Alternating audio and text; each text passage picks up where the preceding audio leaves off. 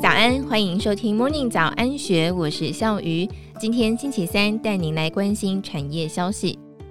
微热山丘董事长许明仁在创业过程当中经历不少的风雨，然而二零二零年面对突如其来的新冠疫情，却也措手不及，因为飞机不飞，就少掉了三分之二的生意。他坦言，当时的情况很糟糕。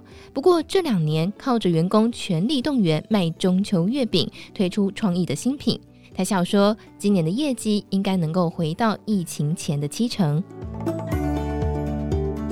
许明仁是科技业老板，二零零八年为了帮助在家乡的弟弟圆梦，成立了微热山丘，以土凤梨打响名号。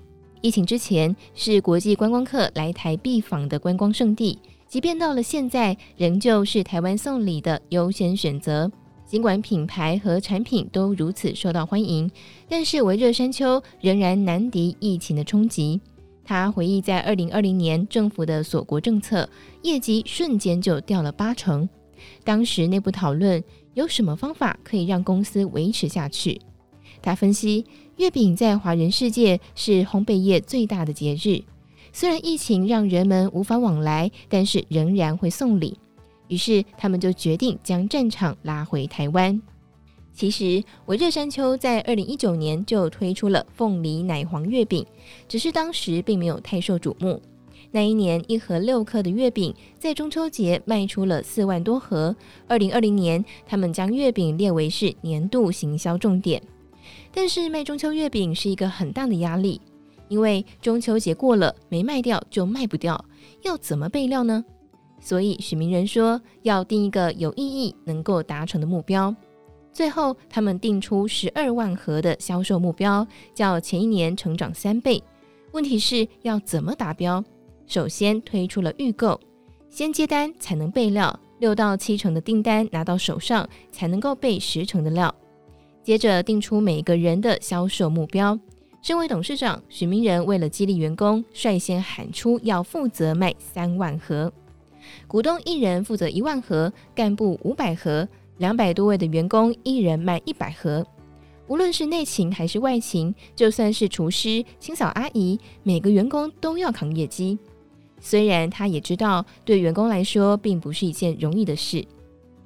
那天，他将员工集合在一起，宣布销售月饼的计划。在疫情时聚集大家，所有的员工都很惊恐，以为董事长要宣布裁员。在人心惶惶不安的时候，他就问：“我们要这么快认输吗？”紧接着宣布每个人的业绩目标，每位员工都成为业务。对过去的微热山丘来说是不可能的事，疫情却让它成为可能。许明仁坦言，对他们来说是很大的转变。因为公司成立以来没有业务，多年来只要做好服务，让客人满意就可以了。从来没有业务经验的员工，这时候却将卖月饼的机会雷达全部打开，最后齐心协力冲出了好成绩，卖出十六万盒，较原本预定的目标成长超过三成。他直言，当人被逼到无路可走的时候，潜力就会被激发出来。除了凤梨酥、月饼。微热山丘也积极开发新的产品。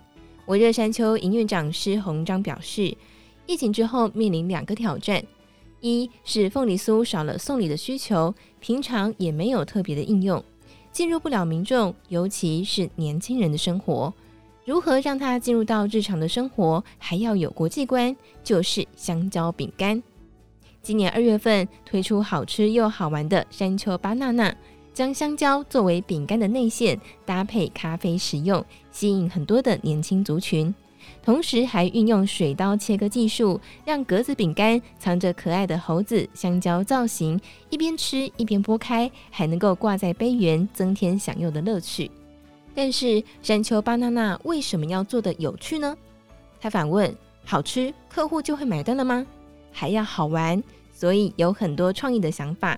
因为搭配咖啡，我热山丘邀请世界冠军咖啡达人吴泽林合作，推出了咖啡组合，并且教员工如何冲出跟他一样好喝的咖啡。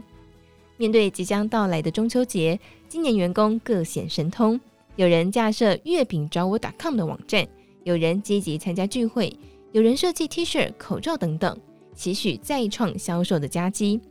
对于今年的销售目标，许明仁笑说，应该还有往上成长的空间，希望能够增加两到三成。疫情之前，微热山丘一年卖出超过两千三百万颗的凤梨酥，曾经创造一年十亿元的营收。现在一年大约卖出一千万颗的凤梨酥，是过去的一半。这两年透过员工的努力，慢慢将业绩找回来。他骄傲地说：“这两年不但没有减薪，没有裁员，还有绩效奖金。未来他计划推出现烤、现做、现吃的全新品牌，还要回家乡南投成立观光工厂。”六十一岁的许明仁充满自信，他要带领微热山丘走向另一个巅峰。